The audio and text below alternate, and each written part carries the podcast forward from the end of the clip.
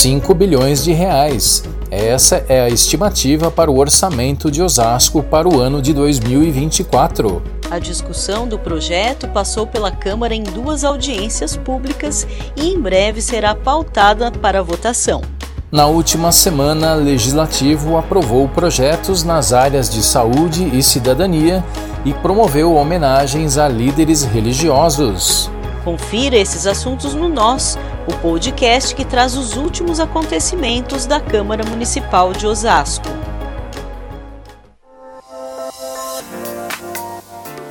Olá pessoal, tudo bem? Eu sou Maurício Viel e aqui comigo a jornalista Daniele Simões. Olá Maurício, oi pessoal, sejam todos muito bem-vindos ao Nós. Hoje é sexta-feira, 1 de dezembro de 2023. Estamos começando mais uma edição do nosso podcast. O nosso primeiro assunto de hoje é o orçamento público de Osasco para o exercício de 2024. É isso aí, Maurício. Na terça-feira, dia 28, a Câmara promoveu a segunda audiência pública para debater a Lei Orçamentária Anual, a LOA. Verdade, Dene. A audiência da Comissão de Finanças contou com a participação de vereadores e dos técnicos das duas secretarias envolvidas na construção da peça orçamentária, a de Planejamento e a de Finanças.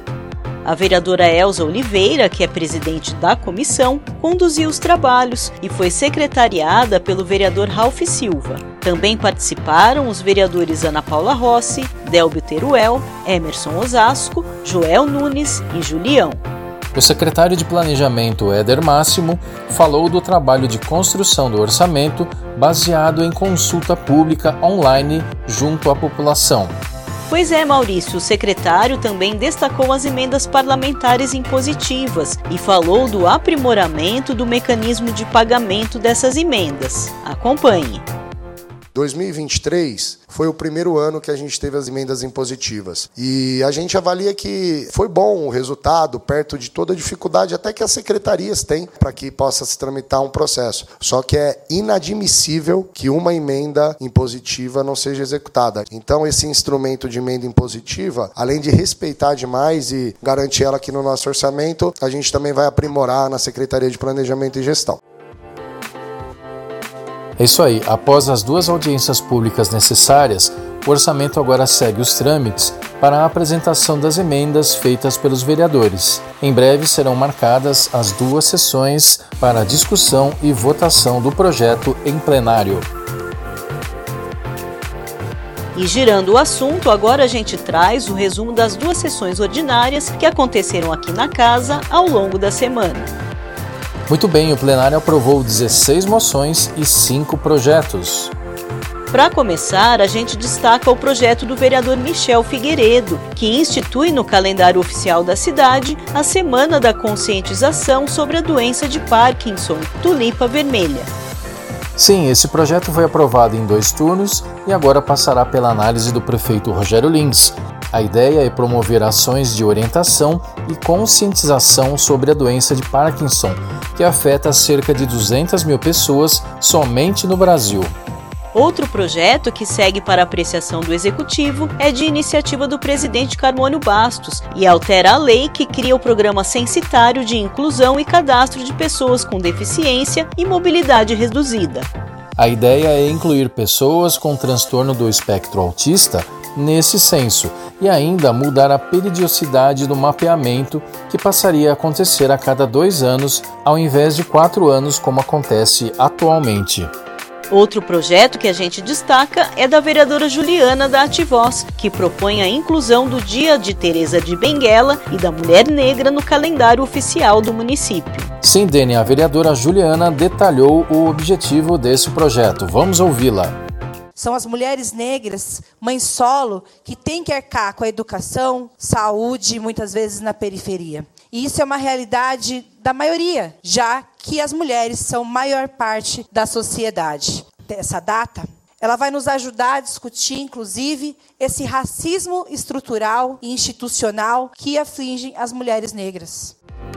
Confira tudo que foi votado e aprovado no nosso site oficial. O endereço é osasco.sp.leg.br. O desenvolvimento da cidade passa pela Câmara de Osasco. E agora nós vamos fazer um breve intervalo para ouvirmos uma mensagem institucional aqui da Câmara. Não saia daí, já já estaremos de volta. Câmara Municipal de Osasco tem sido o coração das transformações em nossa cidade. Cada passo dado em direção ao progresso tem a marca e o apoio da Câmara, influenciando diretamente áreas, seja na saúde, educação, segurança, infraestrutura ou no esporte. Os avanços de Osasco passam pela Câmara. Os resultados são claros. Com mais de 70 obras em andamento, podemos ver o impacto positivo e o crescimento por toda Osasco Quer se manter atualizado sobre as novidades e o papel vital da Câmara no desenvolvimento da cidade? Baixe o nosso aplicativo e siga-nos nas redes sociais. Juntos, estamos moldando um futuro mais promissor e garantindo que Osasco seja um lugar ainda melhor para todos. Câmara Municipal de Osasco. O desenvolvimento da cidade passa por aqui. Voltamos com o nosso podcast e o assunto agora são as solenidades que aconteceram ao longo da semana para a concessão de honrarias a personalidades do meio religioso. Vamos lá, Dani. Foram duas homenagens a líderes evangélicos que são destaques nas áreas de projetos sociais e na evangelização de comunidades aqui no município. Muito bem, Maurício. A primeira homenagem aconteceu na noite do último dia 24, com a entrega de cartão de prata ao pastor Anderson da Silva Rodrigues, da Assembleia de Deus, Ministério Avivamento do Espírito. Sim, o proponente da homenagem foi o vereador Zé Carlos Santa Maria, que falou da relevância do trabalho do líder religioso. Acompanhe são as pessoas que ajudam a nossa cidade a crescer, né? Ninguém sozinho faz nada. É a união com todo o povo da nossa cidade. É que nós sonhamos em chegar no primeiro lugar deste país para dar uma condição de vida melhor para o nosso município. É isso que nós estamos procurando nessa cidade, é para isso que nós viemos para essa cidade. O pastor Anderson se emocionou com a homenagem e agradeceu ao legislativo pelo reconhecimento de seu trabalho. Vamos ouvir o depoimento dele. Realmente eu não esperava, porque faz pouco tempo que nós estamos pastoreando aqui na cidade de Osasco, há seis anos. Foi muito precoce o agir de Deus, foi sobrenatural e eu estou muito honrado, estou muito feliz, minha família está feliz e eu não tenho palavras para agradecer ao Zé Carlos, ao pastor Eliel e os demais vereadores. E na noite da quarta-feira, dia 29, a Câmara de Osasco promoveu sessão solene para a entrega de placa comemorativa ao projeto Cristolândia, em reconhecimento aos serviços prestados à comunidade. Sim, pessoal, o projeto realiza importante trabalho de recuperação de dependentes químicos. O vereador Paulo Júnior, autor do projeto que concedeu a honraria, falou da importância do trabalho da Cristolândia.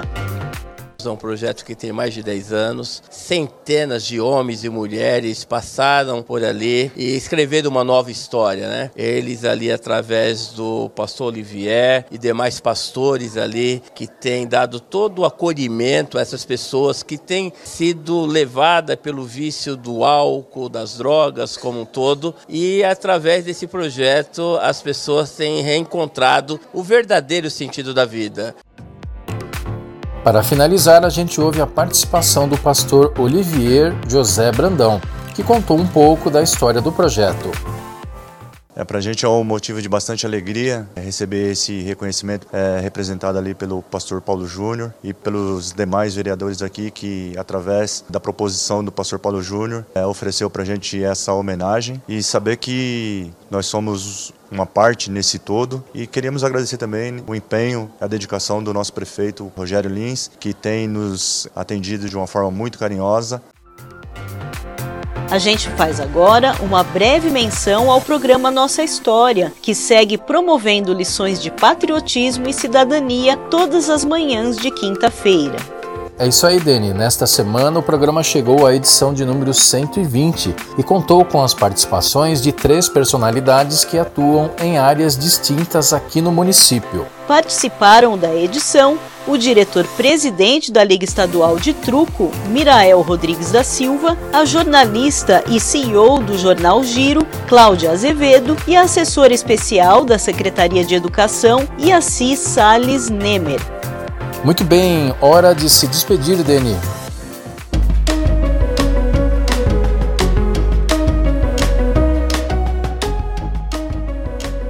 É isso aí, pessoal. O Nós termina aqui. Siga a gente nas redes sociais e fique bem informado sobre os últimos acontecimentos do Poder Legislativo osasquense. O que é bom para a cidade passa pela Câmara. Valeu pela companhia, pessoal, e até o próximo programa.